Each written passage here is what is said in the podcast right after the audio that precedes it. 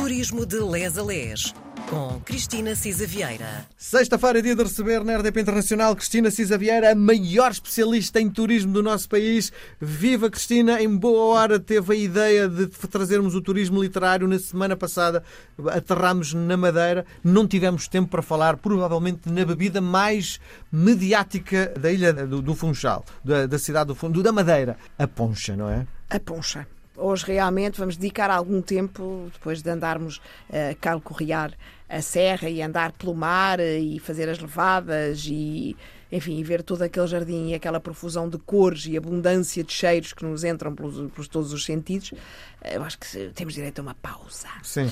E a pausa com o cheiro e sabor da madeira faz-se, obviamente, de puncha e de vários petiscos. Eh, a poncha tem que ser feita na hora e eles dizem eh, que tem que ser acompanhada eh, de um dentinho ou seja, de um dito, né, dentinho hum. na madeira, significa um petisco. E, portanto, temos bifes de atum, filetes de espada preto. Para, mas e... para acompanhar a poncha? Não, não, eu diria podemos ficar pelas lapas, okay. por exemplo, não é? Uhum. Que é uma coisa um bocadinho mais, eh, mais leve. A poncha, de facto, pronto, pede só um aperitivozinho. Depois para as espetadas de carne em pau de louro. É que acompanhar uh... uma refeição com poncha não, não, é não, isso, isso total, não, não, nos é? levantamos no final, não é? Sim. Pronto, mas também podemos fazer um preguinho no bolo do caco e uma bela poncha. Eu gosto muito de lapas e, portanto, recomendo as lapas com aquele sabor uh, fortíssimo uh, do mar. O bolo do caco tem que ser quente. Uhum. Uh, e uma outra recomendação dos locais também é que o bolo de mel tem que ser autêntico e a poncha, feita na hora. A poncha, eu acho que é uma coisa interessante. A poncha, inicialmente, é de facto aguardente de cana-de-açúcar, mais açúcar e sumo de limão. É engraçado porque isto era uma calda que foi descoberta uh, nos descobrimentos, porque era usada para conservar o limão. Uh, os limões em calda. E porquê? Por causa do escorbuto. E, portanto, depois acabaram por beber a calda onde o limão se conservava e daí o nascimento da poncha. Na altura, uh, esse era um laço de cana e aguardente, lá está, para preservar as qualidades e a vitamina C, essencial uh, para o escorbuto, para evitar o escorbuto. E teve várias adaptações. Uma delas chama-se caipirinha.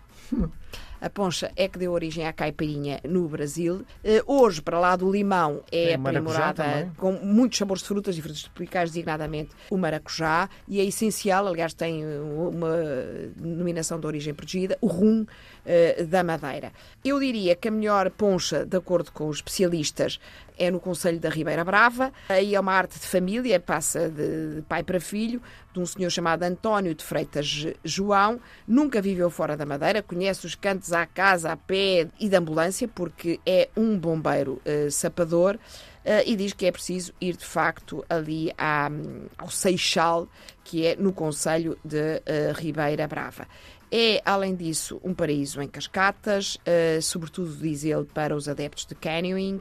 As piscinas naturais são imperdíveis uh, e, de facto, ainda temos aí o Caniçal, que é uma zona árida da ilha, uh, mas que uh, de facto uh, tem ali uma riba de pedras avermelhadas e, e pronto, e de facto é, é, também um hotspot fundamental. Aí, nesta Vila de Pescadores, há também um Museu da Baleia, que recorda o sustento para as famílias de outrora.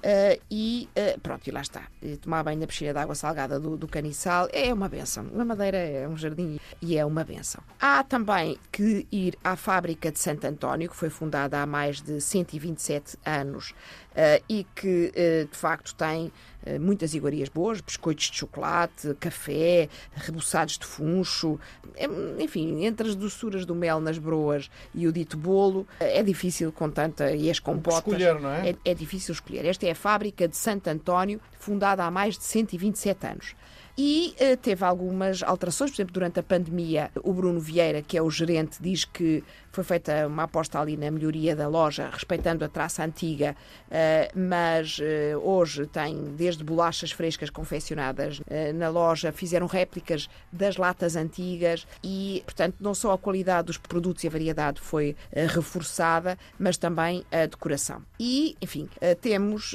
em termos de sabores, muito por onde procurar, muito por onde escolher.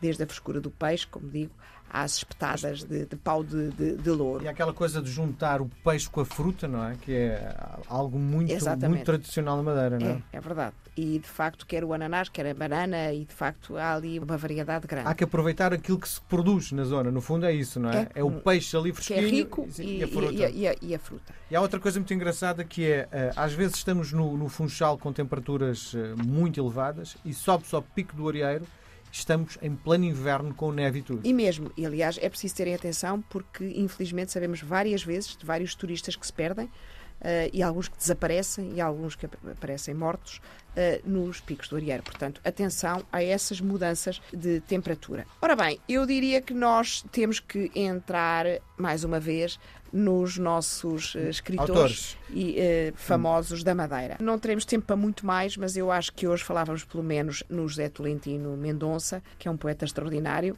é filho de facto da ilha, vive no Vaticano desde 2018, é responsável pela Biblioteca Apostólica e pelo Arquivo Secreto do Vaticano. Em 2019 foi elevado a cardeal pelo Papa Francisco e tem uma obra muito vasta uh, de ensaios e de poesia que obteve já vários, vários prémios literários.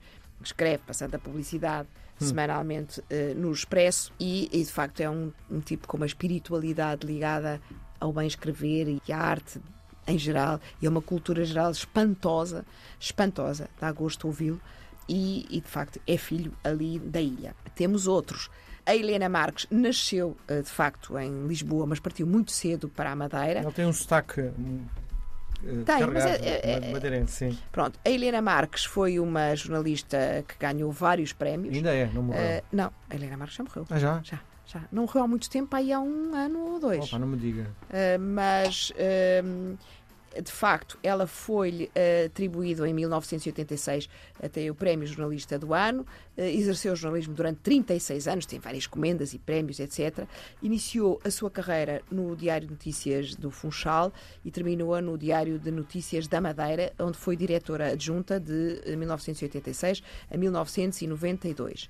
O seu romance, uh, que já vamos falar no último caso, foi aplaudido pela crítica, distinguido com variadíssimos prémios. Uma outra senhora, ainda viva, a Ana Teresa Pereira, nasceu em 1958 no Funchal, onde vive, publica regularmente, desde 89, uh, tem o seu primeiro livro publicado, Matar a Imagem, que ganhou uh, vários policiais. Ela Destaca-se também pela literatura policial, pela literatura infantil e, e é uma, uma, mulher muito interessante. Eu só topei com alguns escritos dela quando estava a preparar este programa hum. e, de facto, confesso que achei fascinante. Ainda há mais mulheres, mas não sei se temos mais tempo. É temos a guardá-las para a próxima semana. Um beijo grande, Cristina. Até à próxima Até semana. Até à próxima semana. Obrigada.